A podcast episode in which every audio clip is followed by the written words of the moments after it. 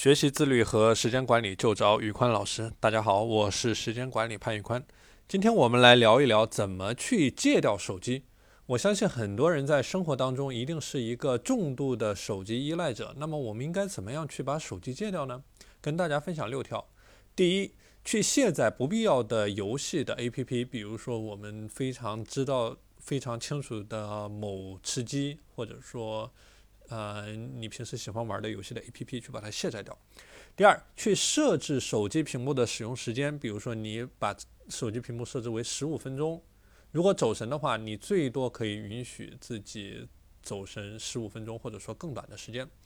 第三，去关掉不重要的 APP 的消息的通知，除了你工作上的一些 APP，把其他的 APP 的呃消息提示都给它关掉，以防止分心。